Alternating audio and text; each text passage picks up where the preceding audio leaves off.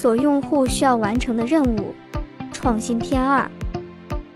你好，我是冰冰，一位爱看书、听播客的文艺青年，来跟我一起聊聊产品经理的生活吧。本档节目是与 Log PM 微信公众号合作为大家准备的。Log PM，一个对产品满怀热爱的公众号。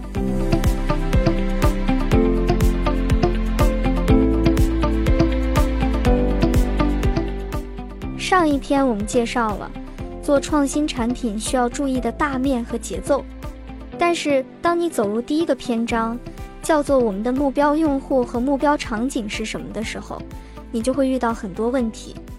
传统的产品场景里面会需要定义 persona，persona 的定义是具体化这个人物形象，包括他的年龄、性别、工作特色、需求和场景。但是在创新的领域，你遇到的会是更加广泛和不清晰的需求，每个角色之间的差异也会比较大。二零一七年的时候总结过一篇文章，简单粗暴做人物模型，现在来看确实简单粗暴了。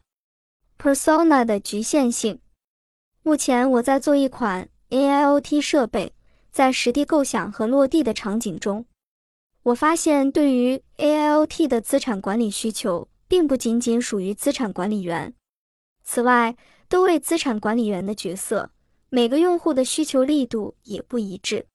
比如，有的用户需要实时监控，因为实时信息监控力度更细致，维修运维的时候更能体现设备修好了没。有些用户需要前一整天统计数据，因为信息要落到一线执行人的身上，实时数据无法让一线开展行动。所以，专注在某个角色的人身上，你会发现场景大不一样。如何解决这些问题？聚焦在某个人物角色上，但是这个人物角色里面也有较大的差异性。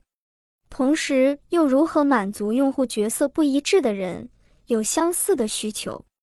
在克莱顿·克里斯坦森的《与运气竞争》一书中提出了一个概念，叫做基于任务的场景探索方法。克莱顿教授认为，我们不需要区分用户角色、年龄这些特征，我们要看的是用户在购买产品或者服务的时候，他需要完成什么任务。比如，在上述我遇到的问题里面，我们要定义清楚，不管是资产管理员还是其他人，他们关注资产的原因是什么，需要完成什么任务，这个答案就清晰的跃然纸上了。防止资产丢失是他们最重要的任务之一。这些设备动辄一台四到五千元，而且又到大量采购几万台到几十万台。传统的方式是用人去实地检查才知道设备情况，一般好一些的企业能做到两周去一次。如果两周内没去，正好设备又被移动走，是无法发现的。在这个行业，百分之六的资产丢失率是一个普遍且良性的数字。但是我们可以计算一下，某地区一万台设备，四千采购价，每年的损失在二百四十万。如果你计算全国一百万台的规模，再把二百四十万后面乘以两个零，当你定义了用户需要完成的任务后，你就可以能清晰判断什么时候需要实时监控数据。什么时候需要一段时间窗口的汇总统计数据了？位置移动是需要实时报警的数据。插电因为每个终端店铺情况不一样，一般在夫妻老婆店这种店铺关门了，店主就会拔电来节省电费。每个终端店铺的开门时间又不一样，所以最好是监控整个二十四 H 内的插电情况来做判断。插电的实时数据会过于干扰我们的用户。在这个流程里面，各个限制条件和使用的背景都能够帮你限定初始时和非实时的使用场景。清晨的奶昔，克莱顿·克里斯坦森教授也举了一个经典的例子：清晨的奶昔。二十世纪九十年代中期，底特律的两位顾问造访克莱顿·克里斯坦森教授在哈佛商学院的办公室，深入学习颠覆性创新理论。鲍勃·莫埃斯塔和他当时的合伙人瑞克·佩迪正在发展一项立即业务，为面包店和零食公司提供建议。莫埃斯塔分享了为一个快餐连锁品牌打造的方案，贩卖更多的奶昔。这家连锁公司花了数月，极尽细致地研究这个问题。几个月后，营销人员付出了很多努力，奶昔的销量却一点变化也没有。因此，教授教他们从另外一种角度来思考问题：这些消费者的生活中出现什么样的任务，才会促使他们来到这家餐厅雇佣奶昔呢？以这个视角为出发点，营销团队选了一天，在餐厅里站了十八个小时来观察顾客，人们是在何时购买奶昔的？他们穿着什么样的衣服？是独自一人吗？除了奶昔之外，他们还会买其他食品吗？他们是在餐厅里把奶昔喝完，还是开车带走呢？原来，很大一批奶昔是在上午九点之前卖出的，买者则是独身来到快餐店的人。这些人大多只会购买一杯奶昔，他们不会待在餐厅把奶昔喝完，而是钻进自己的车里开车带走。因为清早的消费者都有一项需要完成的任务。他们不得不百无聊赖地花很长时间开车上班，因此想要用什么东西让旅途变得有趣一些。原来这项任务的竞争者有许多，但没有一位能把任务完成的无懈可击。有的消费者雇佣香蕉来完成任务，但香蕉几口就吃完了；还有的消费者购买了甜甜圈，但是面包屑太多，让他们手指变得黏黏的。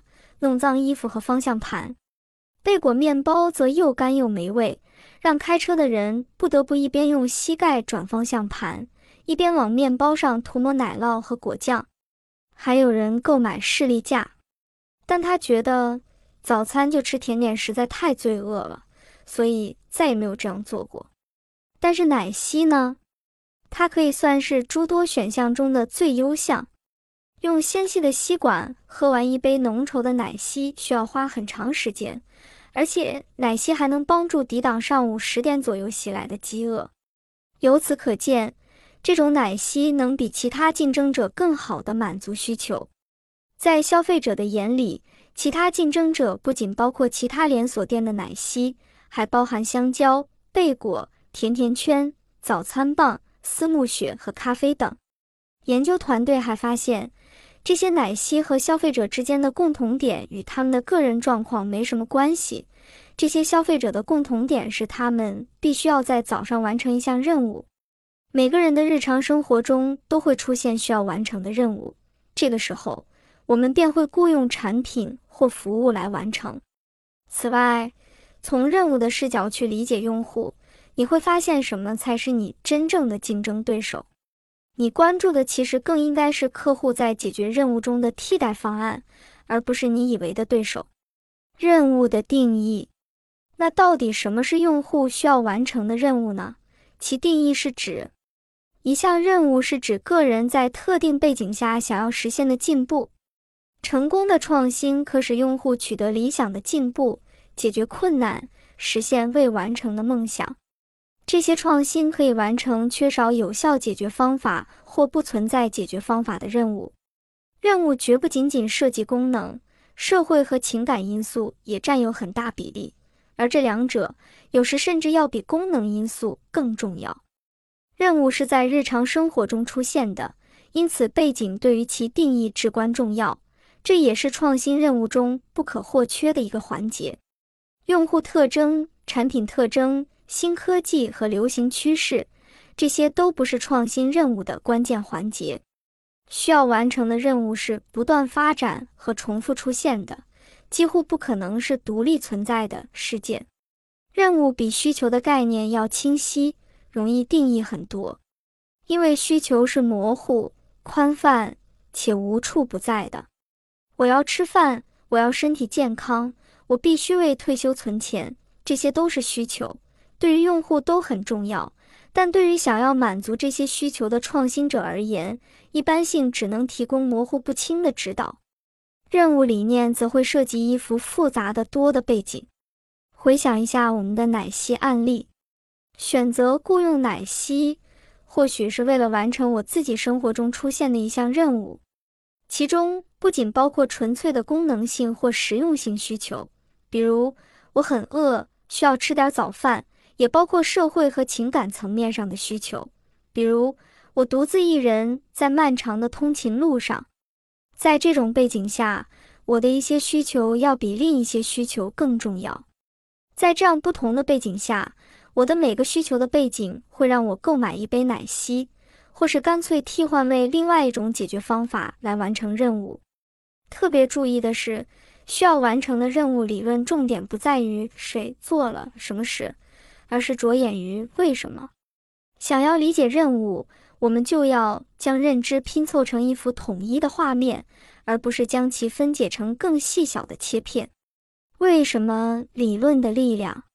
解释为什么的因果理论是创新产品的基石。你要回答：用户使用我的产品是因为什么原因去完成什么任务？表面上的事情，如了解用户的特征、为产品添加花里胡哨的功能装饰、捕捉热点，或是模仿你的竞争对手，这些都不会带来成功的创新。想要不再依靠碰运气进行创新，使之具有真正的可预测性，你就得理解这背后的因果机制，也就是用户在特殊背景下想要获得的进步。就像飞行的条件不是翅膀和羽毛，而是升力。在没有获得这个因果关系之前，很多人的尝试都会以失败告终。给自己安一个翅膀，从高空落下，结果可想而知。直到后来，科学家发现了伯努利原理，才了解到飞行的主要原因是升力。当空气流过一个翼状物体，物体下方的空气会将翼状物体向上推。